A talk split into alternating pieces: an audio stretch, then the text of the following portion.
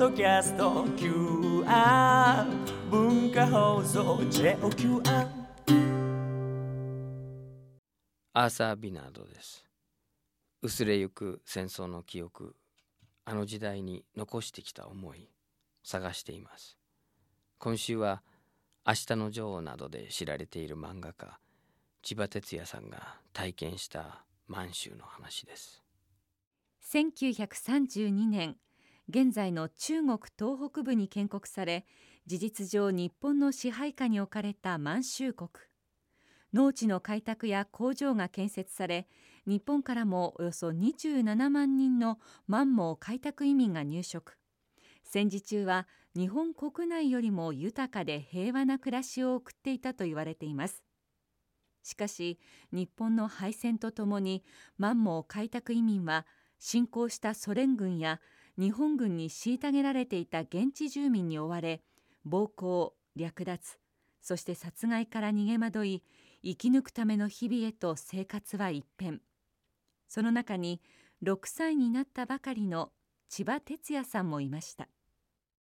千葉さん今日よろしくお願いします。あこちらこそ。お忙しい中で時間を割いていただいてありがとうございます。いいえ。あの僕はミシガンっていうところに生まれ育って、うん。アメリカっていうその広い大きな国のことを考えるときに、やっぱり自分にとってはミシガンがアメリカにどうしてもなってしまうんですけど、あの千葉さんのその子供の頃の日本ってどういうイメージだったのかなってこう、うん。いろいろ考えてて不思議、なうん。うんどどういうことかなと思ったんですよね。その、ま、お生まれはどちら？生まれたのはあの東京のあの日野原重明先生って知ってます、はい。103あの歳か。正論家の、ええ。その聖路加病院で生まれたんです、ええ。え日村先生が取り上げたわけじゃないですよえいやもしかしたらそうかもしれまあせんりえありえますよね。ありえますね、うんえーまああのもうお腹大きくなって私の母親が、もう間に合わなくてまあそこへ予約してはいたんですけどあのベッドがないっていうんで看護婦室さ看護婦室でねちょっと待ってなさいって言ってる間に生まれちゃったみたいなんで、うん。結構せっかちだったみたいですね、ええ私は。うんもう出るんだ。うん。でそれでそこで生まれたんですけど、そうですね1歳にならないうちですね、えー何ヶ月生後何ヶ月のうちに父親の仕事の関係で、えー朝鮮半島に渡ってそれで昔は形状って言いましたね。今ソウルですね、はい。あそこに1年ぐらいいたんですよ。その時はもう、うん。印刷会社の仕い事えそれはねその時はあのなんか薬関係の仕事をしてたみたいで、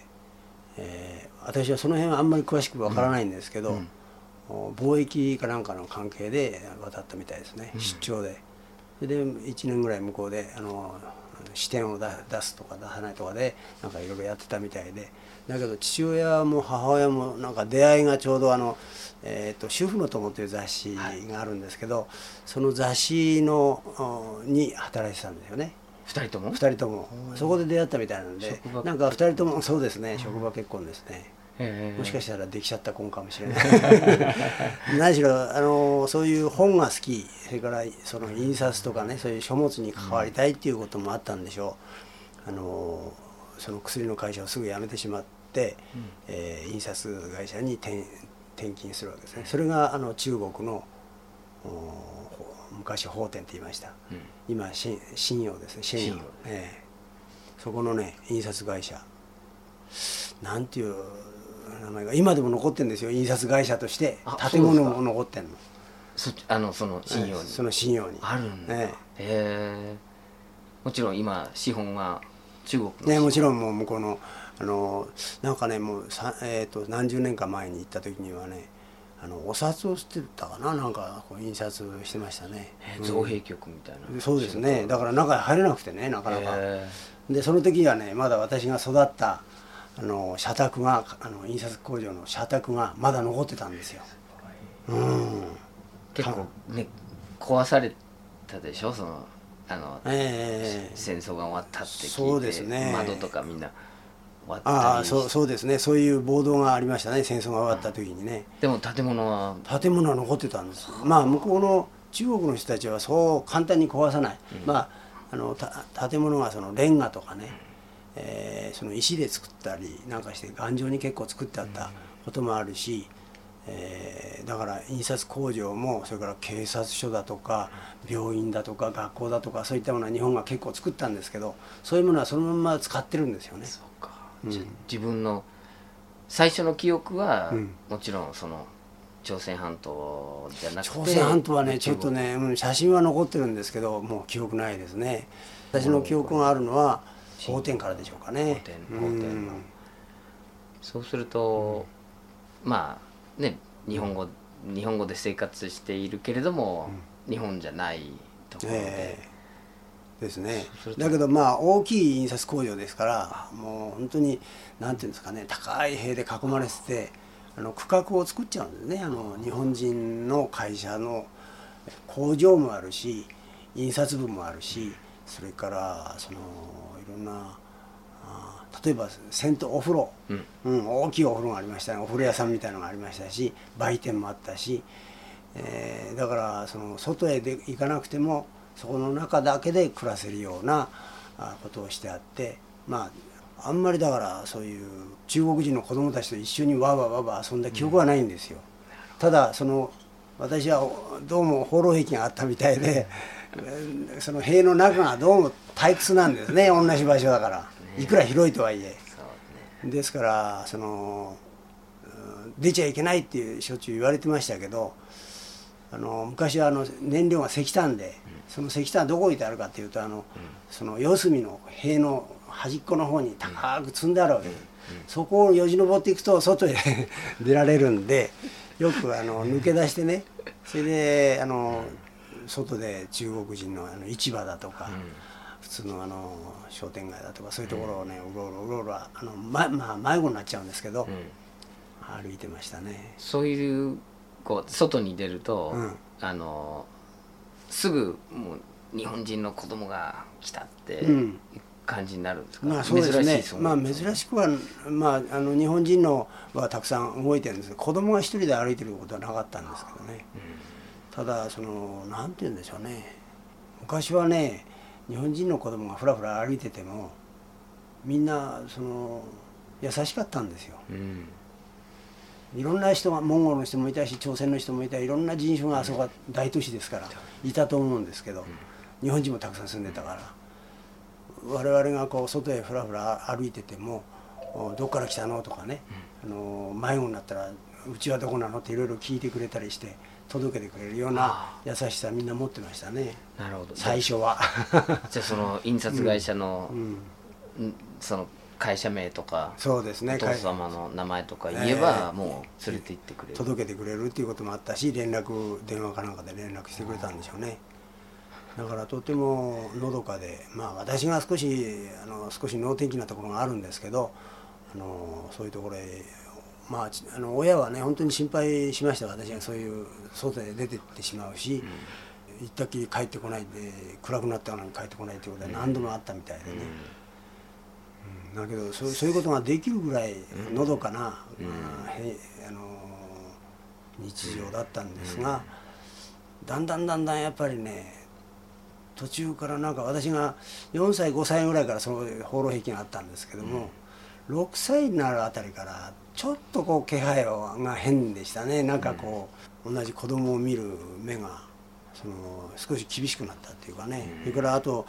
あと日本の兵隊さんがザッザッってこう歩いてるとみんなバッて避けたんですけど、うん、だから日本人の兵隊って偉いんだなというふうに私はなんか見てたんですけど、だんだん避けなくなったっていうかね、あのそういうのをなんか子供で見てたんですね。なんかそういうみ市場でこう人雑踏の中でそういう気配ですね、ドーンとぶつかるようなあるいはそのすれ違いざまこう振り向いてペッて唾吐いたりね、なんかそういうのを見てなんかあ嫌われてるなっていうことをなんとなく感じたんですけどなぜかが分からなかった。で私はまた本当に鈍かったんですけど、日本が戦争してるってことを知らなかったですね、戦争中だっていうことを知らなかった。からその頃はもう日本では大変だったでしょう。空襲受けたり爆撃あのいろんなところでね都市が絨毯爆撃受けたりなんかして。焼夷弾が降って、ええ。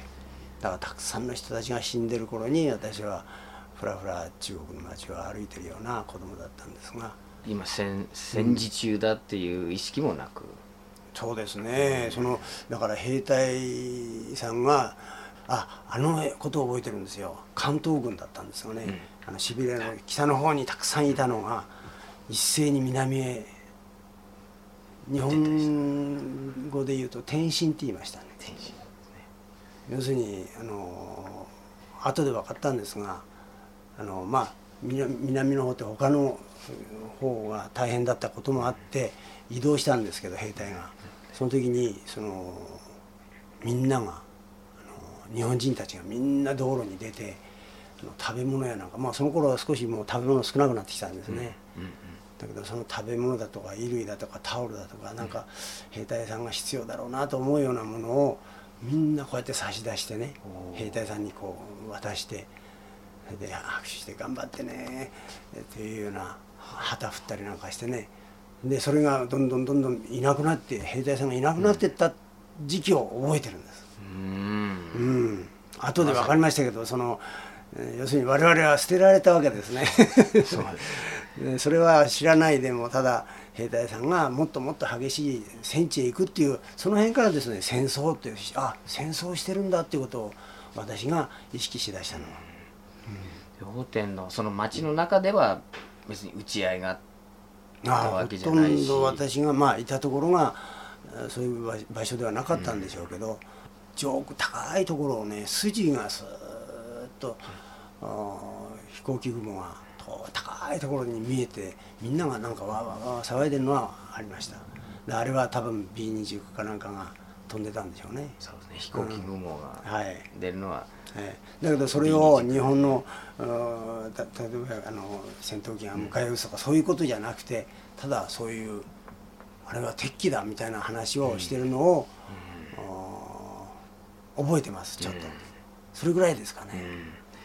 で自分自分が日本人であるっていううん。意識は当然ありますよねそのみみんな日本語で話して。でも日本ってうん。その当時の千葉さんにとって日本って見たことないんですよね。ないです。日本。日本って言ってないです。内地って言ってました、内地。ええ。そうか。そうですよね。内地内地って親大人たちがみんな内地へ内地の誰それがどうのとか内地がなんかね新しいなんか爆弾が落ちたらしいとかいわゆる内地っていうんでで私は親に「その内地って何?」って聞いたら「内地っていうのは日本のことだよ」って言われたんですけど日本って言われてもピンとこなかった、で日本って何って言った？ら「お前が生まれたとこは日本なんだよ」ね？でそれでもなんかピンとこない。生まれたことは覚えてないから。そしたら「お前のおばあちゃんが住んでるところだよ」とかね。私の父親が生まれたところ母親が生まれたところ。っていうことを具体的に聞いてきてだんだんあ私はちょっと遠くへ来てんのかなっていうことが少し分かり始めたかな。面白いですね。自分がこう、うん。ね聖路加病院の記憶はもちろんなないいしですね。でも、そうだよね。おばあちゃんが住んでるところとか言われるとなんかそうそう。おばあちゃんに会ったことあった？ないです。だからおばあちゃんにもしかしたら病院でおばあちゃんがお見舞いに来てくれたのかもしれないけども、会ってないから、会っても覚えてないですよね。私は生まれたばっかりだから、そうですよね。うん。でそういう内地っていうのを聞き出したのが4歳5歳ぐらいですからまあ6歳の時に私終戦を迎えますけど、うん。そういう意味では本当に日本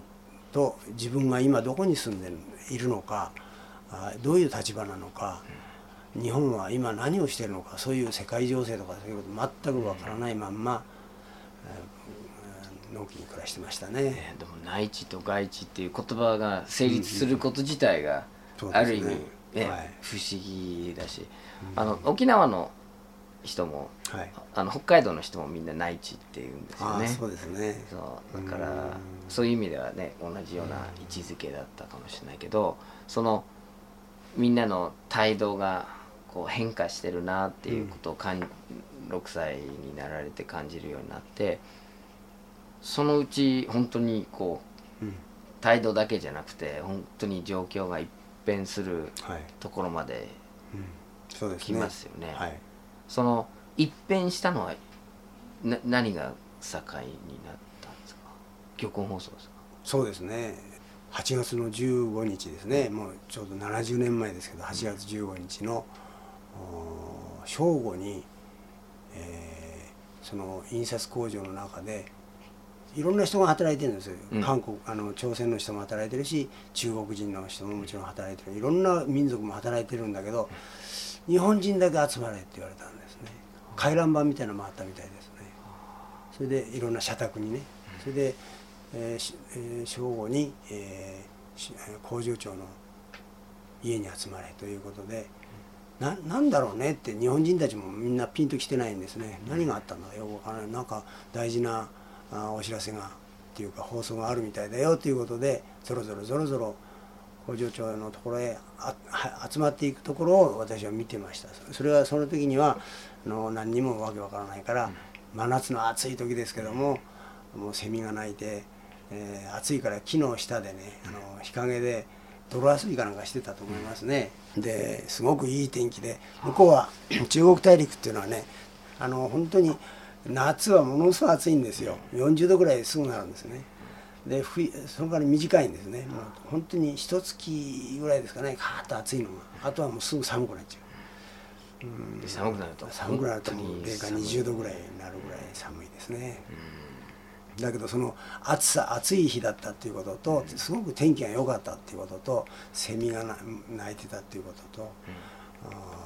大人たちがなんか不審そうにぞろぞろ集まってってでまあき気が付かない遊んでたらバターンと音があの開く音がして激しい音がして大人たちがゾロゾロって出てきたんですよね。でそれは漁港放送を聞いた後なんですね、ええ。あじゃあ千葉さんは直接は聞いてない？私は聞いてない、うん、で大人たちが慌てて出てきたんです大人たちがね、えーそれでその青い顔をしてねなんかこう無有しょ無有描写みたいにボローっとこう自分たちの家に引き上げていく。それからあのえーその所長さんのドアから出た途端に泣き伏してる人もいましたね、えー女の人なんか泣いてましたね、そういうのを見てあなんかあったなと思いました。でちょうどその頃ですねもう塀の外でわーって気が付いたらもう騒ぎがあーあっちであっちでもこっちでもあの強声が聞こえるというかこう笑い声とかね、えーそれからね、えー爆竹がね、中国では爆竹鳴らすんですけどそれはお祭りとかお正月とかねなんかそういう時に鳴らすのに旧正月のそのこの真夏のねその8月に鳴らすっていうのは私はびっくりしたんですよね。なんだろうと思いました。そういう異様さが始まりましたね。だけどその時もまだ気が付いてないんですよ。ただ大人たちは日本が負けたっていうえーことの確認はし合ったんでしょうねだけどどうしていいか分からない。ただそう負けたらしいよっていうことを聞いただけで何をしていいか分からない。どうしよ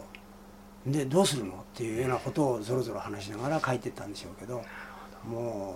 う外は大変。もうそれであの3メートルぐらいある高い塀なんですけどその外がわわわ騒いでて、えー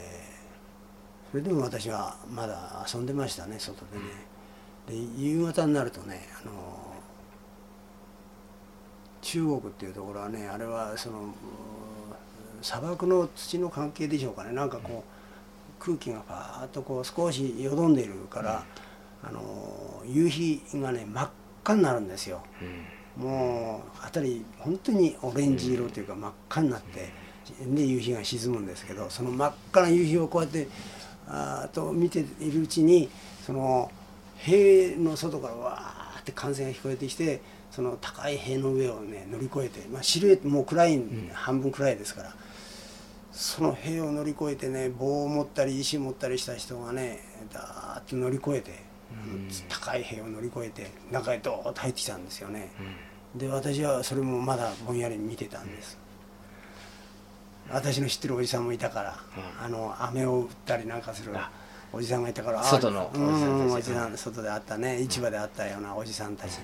優しくしてくれたおじさんもいたからリリーさんだったかなんか名前を呼んで近づこうとしたらファーッとこう背中つかまれて私の母親が「何してんの?」って「こんなとこにいて危ない」っつって引きずられてあの部屋へ家へ放り込まれてあのドア閉めましたねでタンスだとかい机だとか家具をそのドアのところへ立ててバリケードバリケードですねそれでそのそのところにこう寄っかかってあの人が入れないように必死でで哲也はその弟たちを見なさいって言われて見たらあの弟たちがわんわんわん泣いてるわけですよ怖くて。でそれを押し入れに入れて 3人弟がいるんですけど、えー、その押し入れに入れて布団かぶせてで私もその布団の中に入って一緒にね。それで見たら母親が必死でドアのあのドアを開けないように。であっちでもこっちでもねあのガラスの割れる音、それから悲鳴ですね、ガチャン。それからあのいろんな声がずっと聞こえてましたけど。まあうちはあのまあ母親がバリケードを作ったせいもあったんでしょうけどそこへご利用して入ってくるような人はいませんでしたけども、あ一晩中夜遅くまで続きました。でちょうどその私の父親はちょっとあんまり体が丈夫じゃなかったもんですからずっとあの仕事あの印刷工場で働いてたんですけどもうその8月15日の年ですね。その年の正月ぐらいからかな徴兵されましたね。お父様は？赤髪兵隊にな兵隊になったんですね。その時何歳ですか？もう30いくつですけども、まあ痩せててねあんまり体が丈夫じゃなかった、まあ、どっちかというとあの弱い方だったんでしょうね、だけどもうお年寄りから病気の人まで兵隊に取るくらい切迫してたんでしょうね、うん、うん、それで結局その銃を持たされたりしたことはほとんどないみたいで、うん、なんかあの軍馬昔は馬を、はい、あの随分ねあのその世話をさせられたって言ってましたね、うん、じゃあお父さんはでもそれは近いところに。そうですね。法天市内のあの、そういう軍の関係のところで軍馬の世話をさせられた。車の車のお掃除とかね。関東軍はもうとっくにそうですね。だからその残骸みたいなのがあるんじゃないですか。まだ何人か残ってるという。そこにいた、ね、でお父さんはその時無事だったんですか？え無事ですけど帰れないんですねあのいろいろ。報道が起きて。そうですねもういろんなこと帰れなくなってたんでしょうね、うん、で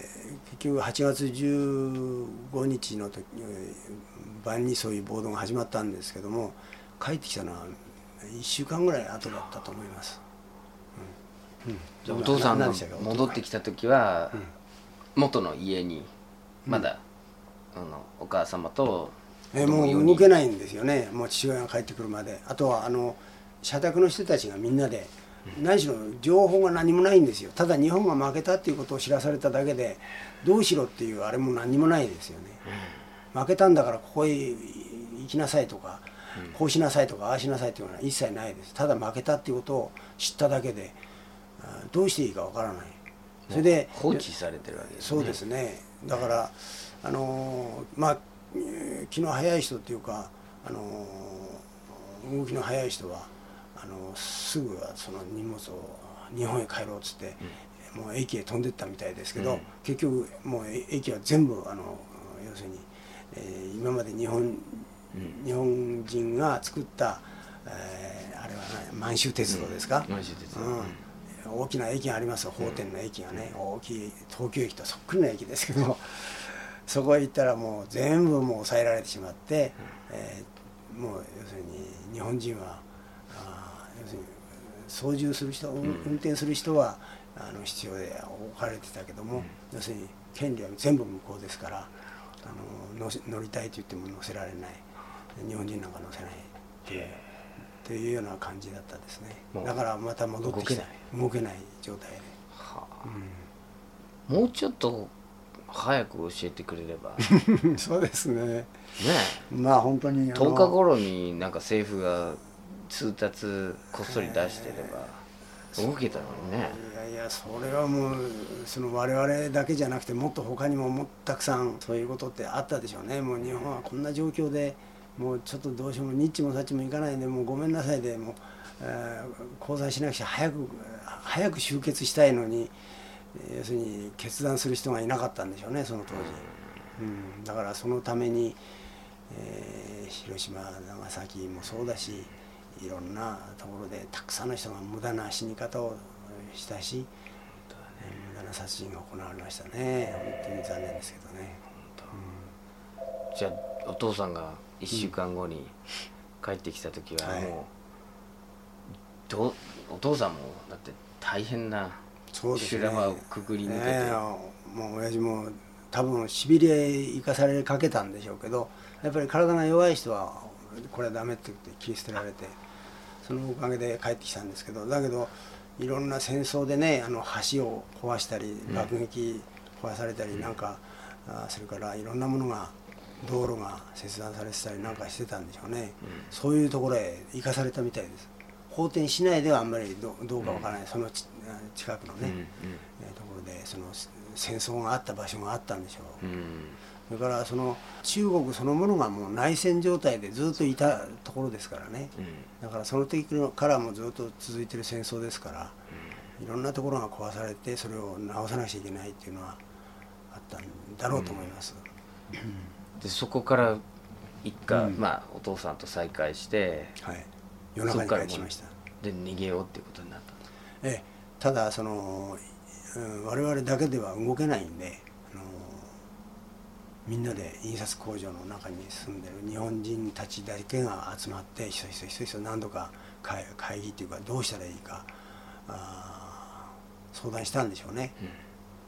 で何しても暴動が何度も繰り返されてもうあっちこっちもうガラス破られて、えーもうあのいろんなもの持ってかれたり時にはその怪我をさせられたり、あの印刷工場の中では殺された人はいいたかどうかちょっと私は分からないんですけど随分あっちでもこっちでも日本人はあの銃殺させされたりね、あのまあ、それぐらい憎まれてたんですね、うん。中国の人たちからね。そこで自分たちがすごく憎まれてるっていうことは、うん。そこで初めて意識しますよね。そうですね。もう確定的にもうなんか変だな。なんかこう日本人に対してねなんかだんだん冷たくなってきた、うん。わ私に対しても本当になんかこうこのえー今までねあの日本のお坊ちゃまっていう感じで見てくれてたのにこのリーベンクイズっていうのは分かります？リベンクイズ、うん。日本のガキですよね。そうですね。うん、日本のガキ名っていう感じでペッと唾をするような雰囲気のを感じ始めてた。それでそれが8月15日の、えー玉音放送が多分中国人たちもみんな知ったでしょうそこでね。ね。か確信したでしょうね。日本は負けたっていうことが分かった途端にもうこのリーベンクイズですよ日本人鬼ですよね。うん、というようなことであっちでもこっちでも日本人が殺されたり、えー暴動にあっていろんなものを持ってかれたり、えーというようなことが、今思うと、うん。理解できますよね。なんでそうなったかって。なんでそういう目にあったか？そう。なんかあーわ理解かります。わかりますよ。ね。うん、それはあの非常にあの中国の人たちもく悔しかっただろうしいろんなことを好き勝手されてね。まあもちろんそのうん日本は日本でその中国は農業とか工業とかいろんなものが遅れてると、だから我々が、えーこういろんなものを作ってねそれでいい国を作ってみんなで豊かに生活しようねとかってまあそういうそういいい言い分もはあったんですけどそうそうそうだけどそそのよその土地へ入り込んできてしかもそのいくら病院を建てた学校を建てたって言ってもそれは自分たちの都合で作ったんですからね。だからいろんな向こうの文化も踏みじにじったと思うし向こうの人たちがあ困ることを平気でししたことがたくさんあったんだろうと思いますよね。だからそれはもう本当に腹立たしいから日本が負けた途端によーしっていう気持ちになるのは分かりますよね。うん恐ろしいことだけど分かるんですよね。でみんなで相談して印刷会社の他の,、あの方のその家族と相談して、うん。でそこから離れることになるええ、もうここは危ないと。もう毎晩毎晩こうやって暴動があってね、あのっていうことが繰り返されたんでここはもう危ないここに住めないということであの逃げましょうってみんなで逃げましょう。だから一斉に逃げないとあのバラバラで逃げるとあの本当に危ないから団体でっていうことで、多分工場長か誰かが団長さんになって、えーそれでねあのでも電車に乗れないでしょうね。電車乗れないですね。だからまずひひとまずその印刷工場が危ないからもっと安全な場所へっていう、だから安全な場所はどこだろうってみんなで相談したらみんなやっぱり警察に逃げようと。警察署に逃げればなんとか守ってくれるだろうということであの警察署に逃げる相談をしたみたいです、それで夜中の12時にあの、まあ、うちの母親はもうありったけのお米を炊いておにぎり作ってもう二度とここへ帰れないという。それで、えーアルバムだとか多分貯金通常だとかなんかそれからもう冬がすぐ冬ですから、ね、夏短いから寒くなったらもう凍えたら大変だからっていうんでもうまだ暑いですよ。8月の末ですから。もうなんつうのオーバーとかねなんかいろんなもの着せられてねもう本当になんでこんなもの今暑いのにって暑いんだけどすぐ寒くなるんだからっつって怒られながらそういうもの着せられてそれでリュックにあの着替えとか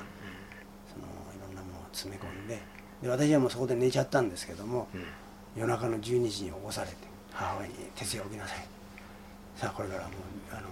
警察署行くんだから警察署とは言わなかったけどこれからちょっとねあのみんなでね移動するんだからって言われまして、であの夜中の12時に所長さんのところに集まってそこからそーっと裏門からあ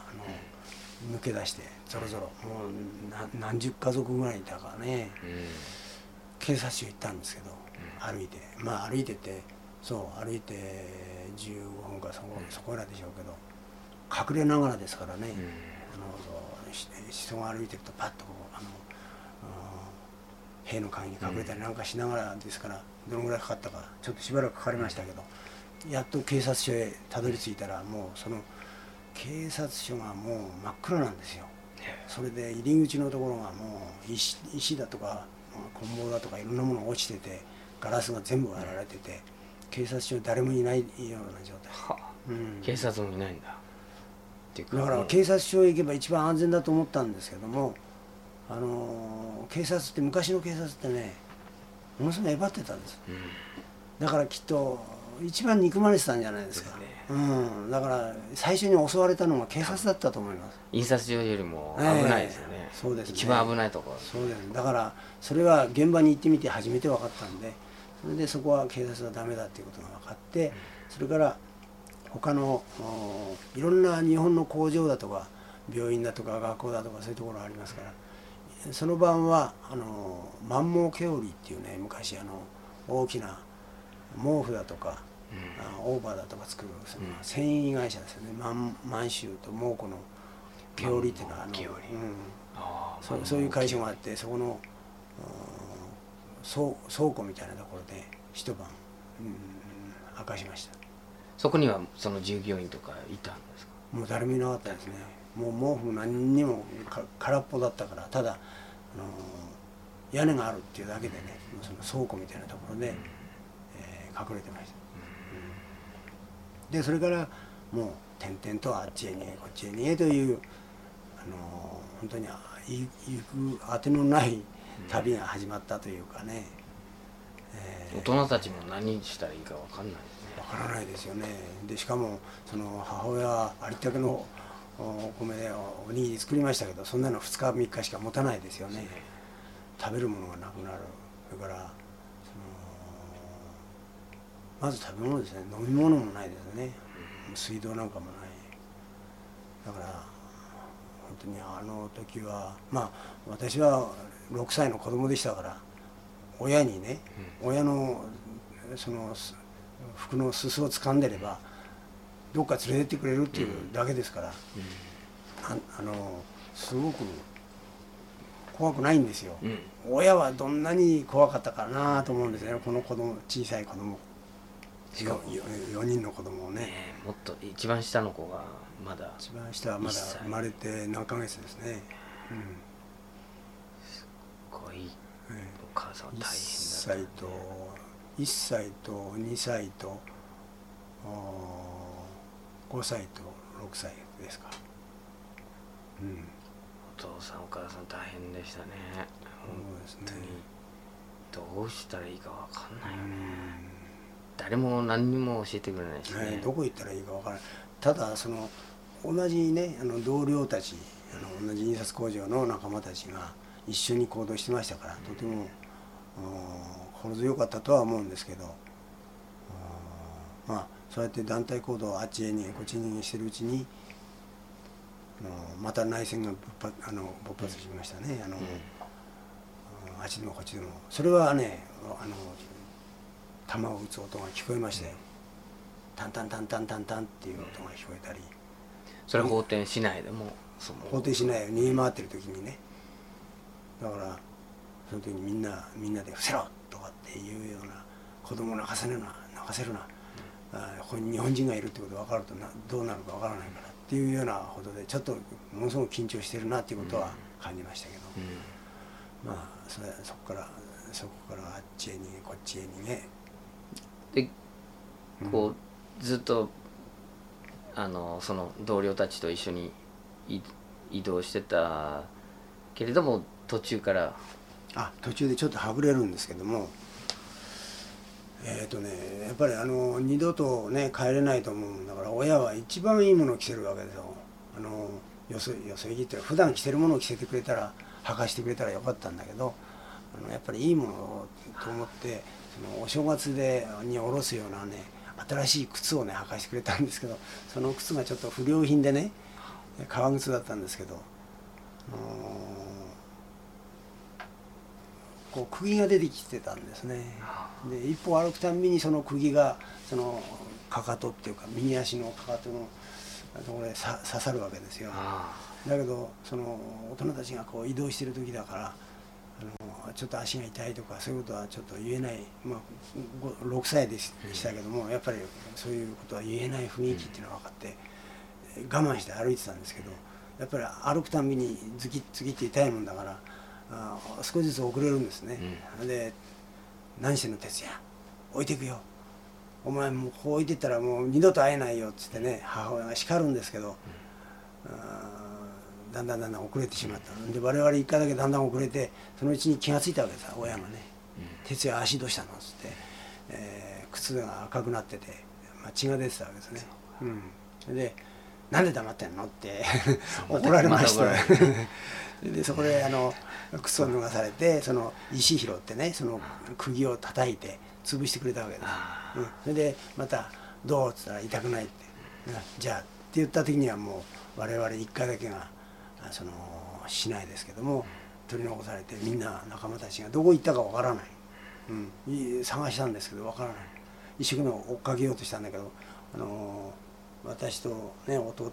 すぐ下の弟だけがあるけどあとはもうおおんぶに抱っこしてるわけだから、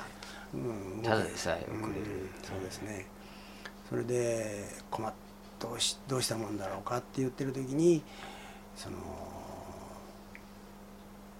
なんかね天秤棒を担いだ男の人がぬっと近づいてきたんですよ。うん。であのこういうクーリーハットみたいなねあのかぶってたからあの向こうの人だっていうことは分かったんだけどあまずいなこういうとこでねなんかこうあ襲われたらどうしようと思ってこう隠れたんですけどあの通り過ぎてくれたんですけど戻ってきたんですね、で「千葉さん」って言ったんですよ「千葉さんじゃないの？こんなとこで何してるの?」誰？って言ったらああの暗いからよく見えなかったんだけどあの私の父親の同僚印刷会社の同僚で中国のあジョさんっていうね友達だったんです。親友だったんです。それがまた運のいいことに。なんかあの漢詩とかねなんか詩を作って見せ合ったり、本を貸したり借りたり、えーそれからその競馬とかね そういうのも好きだったみたいでそういう趣味が合う友達だったみたいで。文学も通じて、ええそういうあの女女子中戦戦はいそうです。いい名前ですね。そうですね。集める川ってすっごいいいはいそうですね。まああのー詩を作ったりする人でしたから、あのーとても私は私にはとても優しいおじさんでねうん「あの哲也」って言えない「ですやですや」って「ですやちゃんですやちゃん」っつってねなんかお土産買ってきてくれたりよく夕食を一緒に食べたりなんかしたこともあるしそれから父親がどっかねあの競馬をに行く時には「競馬って言えお母さんに怒られるもんだからね。だからね動物園行こうって言われて 哲也を動物園連れてってやるって言って、えー行ったら馬しかいない。でも嘘じゃないね。嘘嘘じゃないですね動物園の一種ですねそう競馬場って、ねで目の前をダーって馬がね走ってるのをそれこうやって柵によかかって見てた記憶がありますけどそういうお友達だったんですよね、うん、ジョさんがね、あれでジョさんがこんなとこにいたら危ないって言うんでこっち来なさいって言ってそのジョさんの持ち物だろだったんだろうと思うんですけどあの物置みたいのがあって、物置の上がねあの下にはそのなんかこう大八車車みたいな、それから空き箱みたいなのがちょっと置いてあったんですけど上あのちょっと裏の方にねはしごみたいなのがあって、うん。階段っていうよりはしごですね、うん。でそこ上がっていってあの屋根裏に、うん。あの狭いところです。本当にもう子供なのにちょっとねあの頭かがえたかかがめたくなるくらい、あの狭いところだったんですけどここにいなさいっていうことでその一部屋をっていうか人が住むとこじゃないですね、もちろん、うん物置。えー物置ですね。でもそこに。そこにねちょっとねしばらくあのかくまってもらった時期がある。でかくまってもらっただけじゃなくてそのまあその時助産は印刷工場はもうもちろん閉鎖ですからもう。仕事がない。仕事がないからあの何してたかってあのい市場へ行ってね、えー野菜いろんな、うん。あのこ穀物とか野菜とかそういうものを売ってるところへ行って、えー買ってその買ったものをあっちでもこっちでも日本人が隠れてるわけですよ。行き場がなくなってどっかに潜んでるわけですね。そういうところに持っていくともう飛ぶように売れるわけですうん。えーそういうことをやってたんです。だから天秤棒を担いでいたんですね。ちゃんとみんなが必要としてるものをええ。供給してたんだ。そうですね。しかまもそれを商売にしてってあすごいそうそう。助産だって生活があるし、うんだからそれをやることによって日本人たちも助かるし、えーということもあったんでしょうけど、まあうちが一番助かりましたね。その父親を一緒に手伝手伝わされて一緒に天秤棒を担いでその、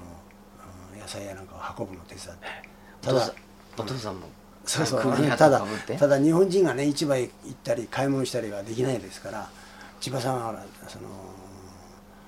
うん口聞いちゃダメってもうしゃべしゃべっちゃダメ私がいろいろ交渉するからあのあなたはただ運ぶだけでいいからねっていうことで、うんそのしばらく手伝いました。でその売れ売れ残った野菜だとか、あの芋だとか、あ高連だとかこ穀物を残りをあの屋根裏へ運んでくれてそこで我々は食いつないでえという時代時期がねちょっとしばらくありました。その話を読んだ時にうん。僕本当に失礼かもしれないんですけど、はい。あの明日のジョーのうん。ジョーってジョさんから来たのかな？うーんいやそれは今初めて言われました。それは僕は気が気がつかなかったけど考えてみるとねジョーさんってすっごい人だなと思って、うーんあのね自然界の鷹を書いた時にあはいはい。あのその主人公が滝丈太郎なんですよ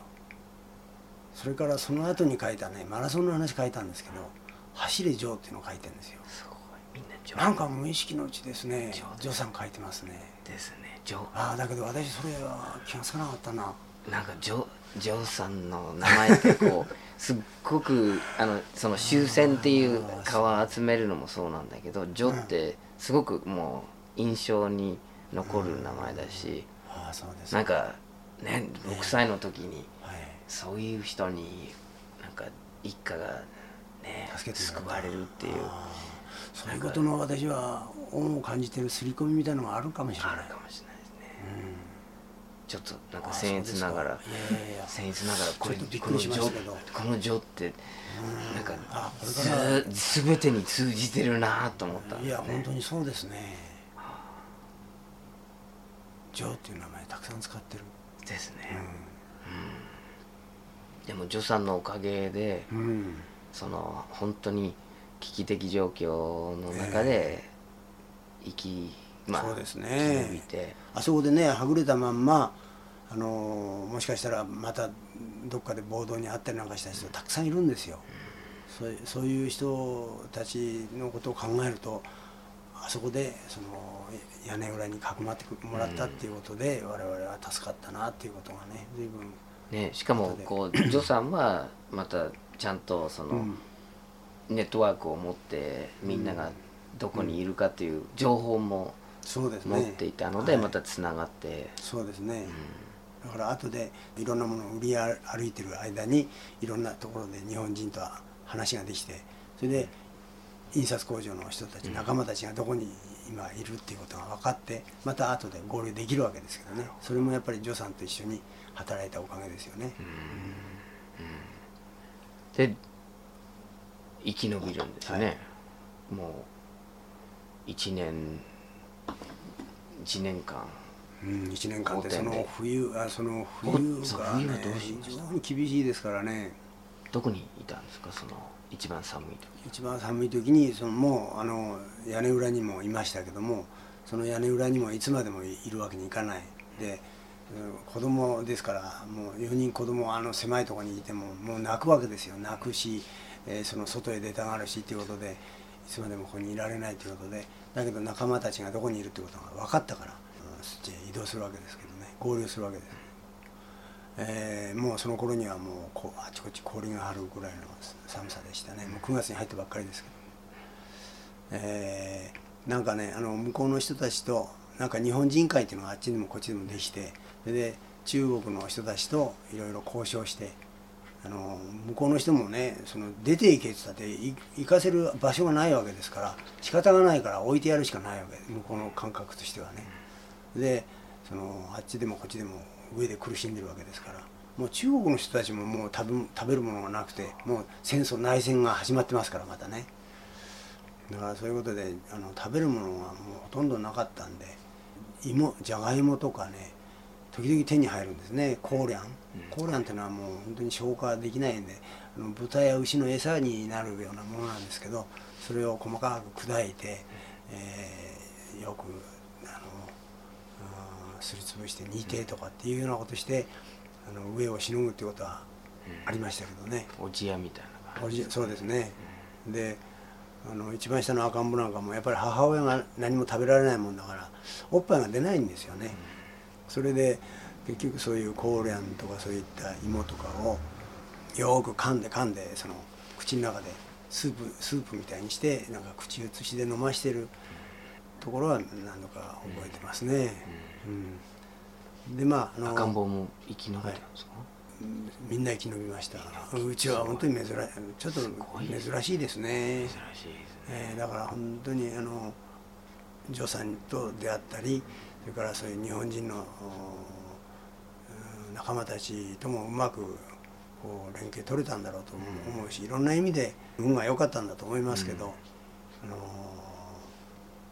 一家6人。もう本当にみんなあの1年経って日本へ帰帰り着いた時はもう全員栄養失調です。うん、栄養失調でしたけども死なないで帰ってこれた。だけど一緒にあの印刷工場で一緒に遊んでた子供私と同い年の子供だとか何人か一緒に行動しましたけどその子たちも途中で死ぬ死んだりコレラとか疫だかなんかいろんな病気になってね。ね。あと飲みとかシラミがもう衛生状態最悪ですからもう私は1年間お風呂入ってませんでしたけども。1年間？うん、だからもう要要するにあっちにもこっちもお栄養失調になるとね、えー下痢をするんですよね。何も食べてないのに下痢をする。で下痢をしても食べてないから水しか出ないんですよ。少し水が出る。だけど着替えるものがないからそれ履いたまんまにしてると乾い乾くとカペカペになるんですね乾いてそうするとお尻が擦れて痛いんですね。え ー衛生状態も悪いしその非常になんかこううんお腹空いてよくあの向こうはね牛とか馬がこう道を歩くと、ばあの糞をするでしょ、それが美味しそうでね、おま美味しそうなおまんじゅう。特に冬はね湯気が立ってたりするともう思わず食べようとして随分母親に見つかって怒られましたけどまあそれぐらいみんなあのう飢えて死ぬ寸前ですね。みんなやっとやっと生き残った人たちもね、うん、でも生きたんだ。生き残った。でそのどうやって帰ってきたの？えーとね、そそその日本人会っていうのができてあっちでもこっちでもその向こうの人と交渉して家をあの明け渡してもらってでそこの一角にその、しばらく住んだりそれから学校校舎ですね。校舎のもう学校はもう閉鎖状態ですからそういう行動だとかそういうところにあの入れてもらってそこであの寒さをしのいだり。避難所です避難ね避難所ですね、うん。であのあー燃料がないもんだからもうどんどんどんどんこのつく最初は机や椅子をもしてたんですけどそのうちに床板を燃やしたり、えーいろんなものを燃やしながら暖を取らないともうすぐ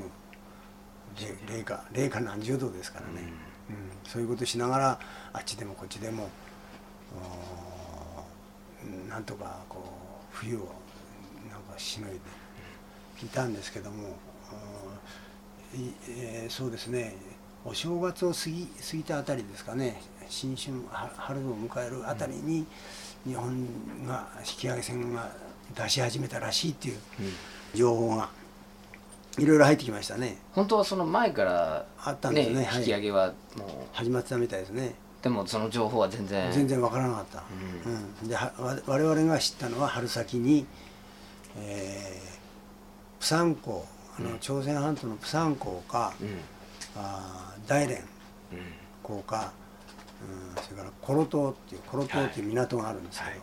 そこか、えー行くとそこへ行けば船が出ると。で日本内地へ帰れるというような情報を聞いたんでそれからみんながうんざーっと動き出すわけですけど、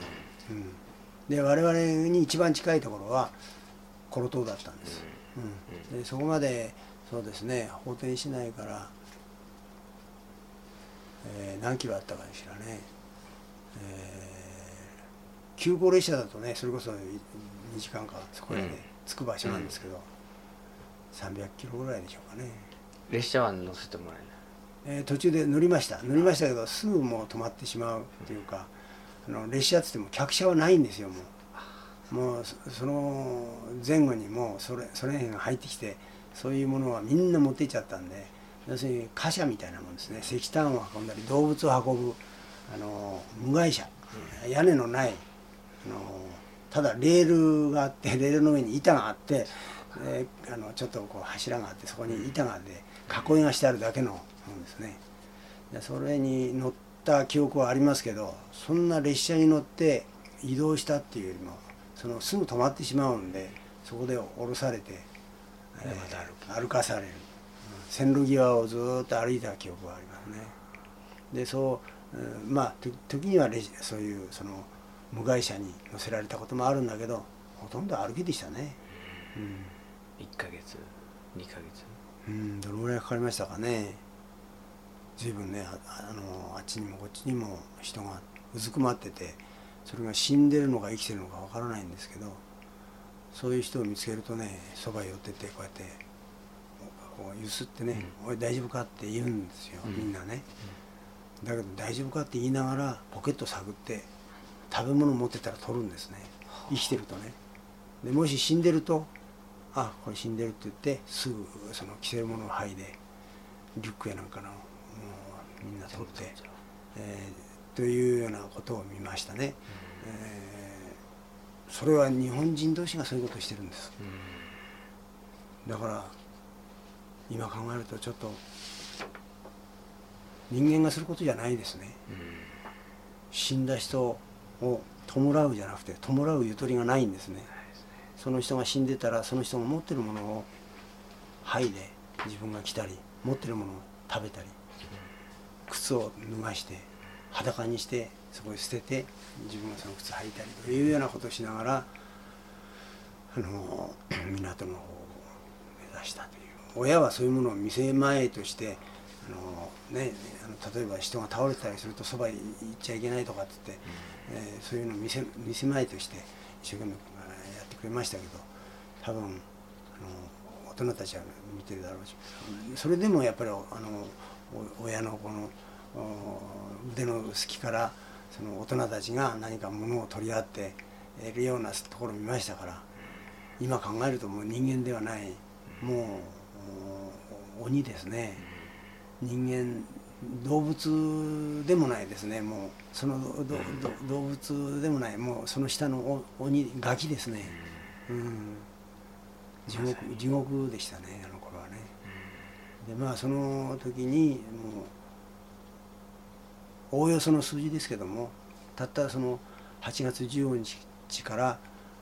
あ次の年のお私のに日本へ帰るのが7月だったんでほぼ1年ですけど、ほぼ1年の間に18万人から24万人ってものすごいいい加減な数字でしょう。す18万から24万その間がはっきりわからないんです。そのだけの人間が、えー死んでるという。うんそのその数字が全て物語ってるんですよね、うん。そのその幅。もう全く把握されてない,、されてない。完全にええ。捨てられてるっていうか、そうですね。数えもしないっていう、うんすごいことですね、まあその当時内地にしても政府があってないようなもんですよね。そうですね。うん、だからもうなんか指示もできない。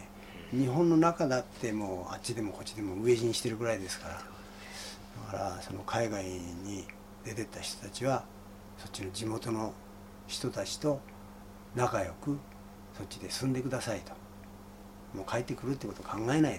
もう帰ってきても日本もねもう何にもない、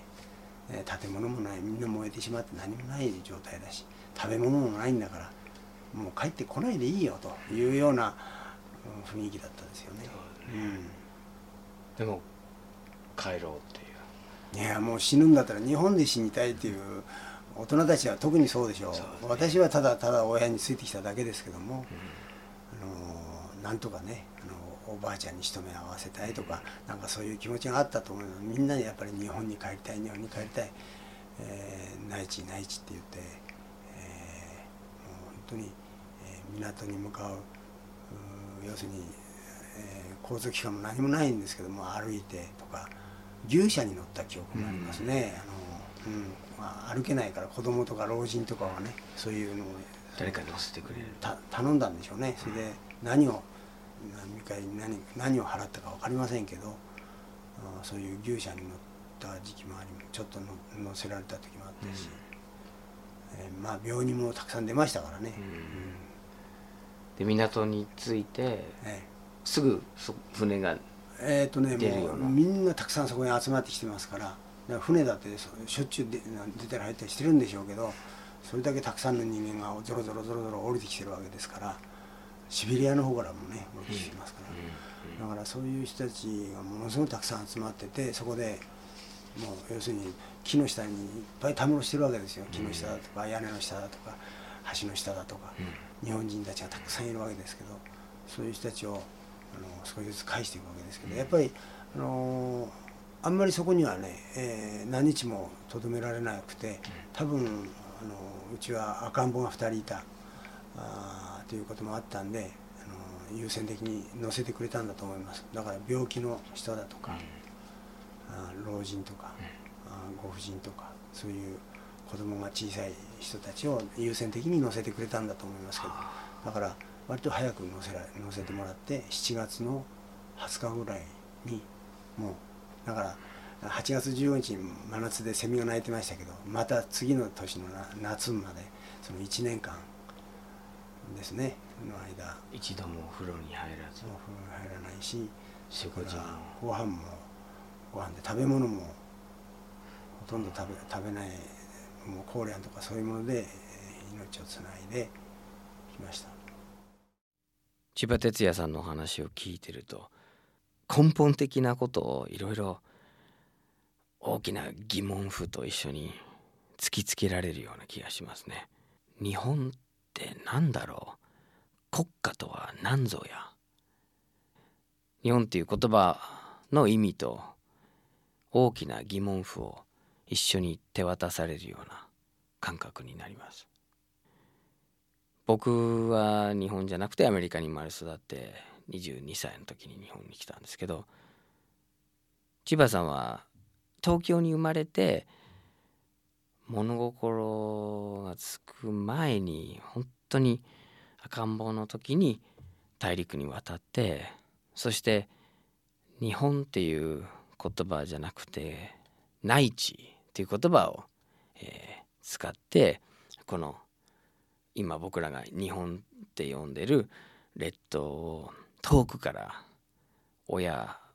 とか周りの大人たちを通じて見ていたんですね。で千葉さんは満州にいて、えー、ある意味その社会の中では特権階級。でも千葉さんのお父さんはそういう特権階級の意識を持って人と接していたのではなくて人間として周りの他の言語とか他の民族の人間と接して助さん助終戦っていう方と友達になって本当に親友になってそしてその2人の友情が千葉家の6人を救うことになるんです。張さんが千葉家の6人を本当に危機的状況の中で民族の線引きを超えて国家の問題を超えて救ってかくまったんですね。でその国家としての日本はどうだったか国家は一日にして崩壊してそして国家は千葉さんたちをはじめとするその満州開拓団27万人を何の説明もなく捨てたんですね。でも国家を超えた権力とは全く違うルートで作られたその友情人間関係。それが一家を救ってそれがずっと千葉さんの人生の中で続いてその作品にもつながっている。日本って僕らが普段使っているこの国の名前は国家を指す時と僕らの生活に基づいた人間を指す時にだいぶ意味が違うっていう。そしてその今も北海道や沖縄でよく使われるこの内地と外地っていう言葉はとっても重要な線引きだっていうことも言えると思うんですね。内地と外地っていう言葉を忘れずに日本のこの満州の歴史も忘れずにそして国家を疑って人を信じるっていうそういう生き方が千葉さんの話の中からはっきり見えてきました。日本の敗戦により殺害や略奪から逃げ惑う中お父さんが親しくしていた中国人の助さんに助けられ生き延びた千葉さん家族。